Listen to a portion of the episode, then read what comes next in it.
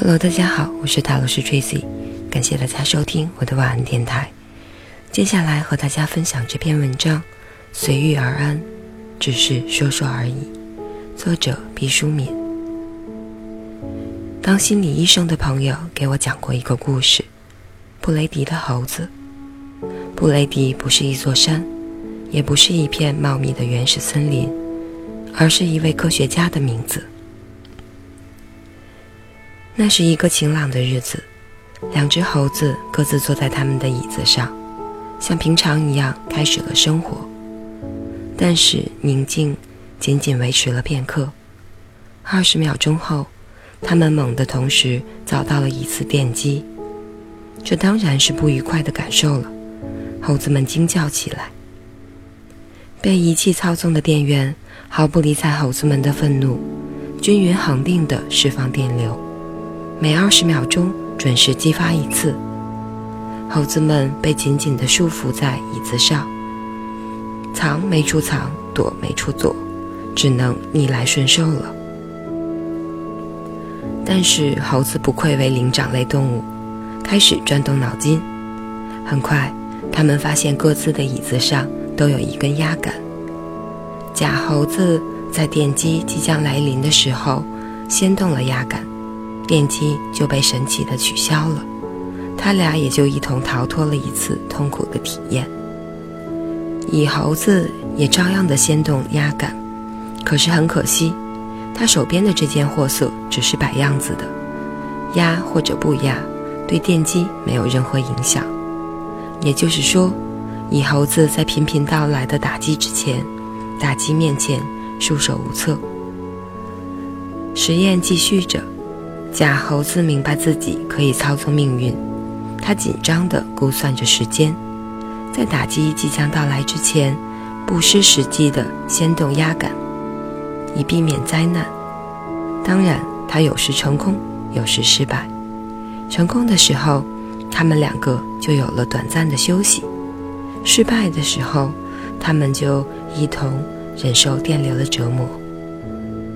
时间艰难地流淌着。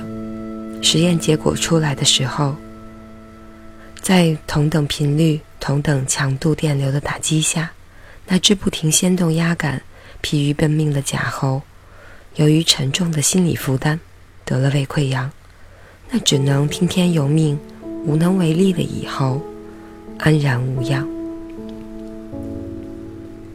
假如是你，愿意做布雷迪实验里的哪一只猴子呢？朋友问。我说我是人，我不是猴子。朋友说这只是一个比方。其实旋转的现代社会和这个实验有很多相同之处。频繁的刺激接踵而来，人们生活在目不暇接的紧张打击之中。大家拼命的在预防伤害，采取种种未雨绸缪的手段。殊不知，某些伤害正是在预防中发生。人为的干预常常弄巧成拙，适得其反。所以，人们有时需要无奈，需要阿 Q，需要随波逐流，需要无动于衷，听其自然。我说，对于这个心理学经典的实验，我没有发言权。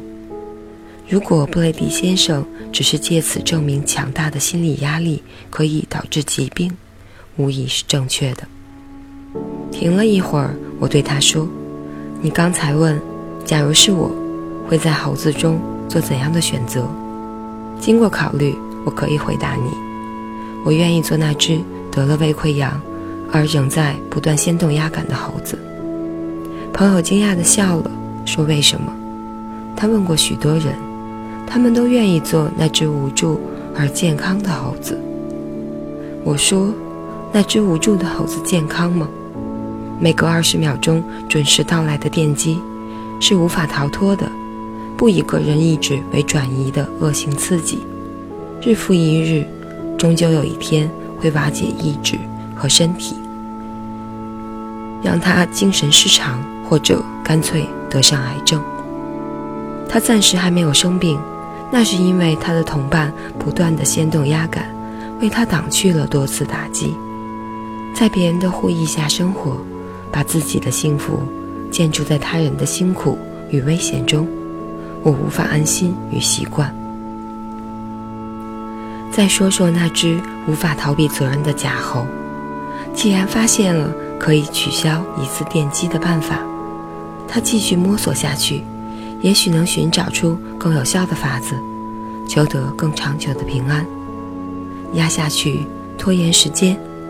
也许那放电的机器会烧坏，通电的线路会折断，椅子会倒塌，地震会爆发，形形色色的意外都可能发生。只要坚持下去，就有希望。一百种可能性在远方闪光，避免一次电击，就积累了一次经验。也许实践会使他渐渐熟练起来，心情不再紧张。悲苦，把压先动压杆只当成简单的游戏。不管怎么说，行动比单纯的等待更有力量。一味的顺从与观望，办法绝不会从天上掉下来的。当然，最大的可能只是无望。呕血的猴子无奈的先动压杆到最后一刻。即使是这样，那我也绝不后悔，因为，假如我和那只猴子是朋友，我愿意把背负的重担留给自己；假如我和那只猴子是路人，我遵照我喜爱探索的天性行事；假如我和那只猴子是敌人，我会傲然地处置自己的生命。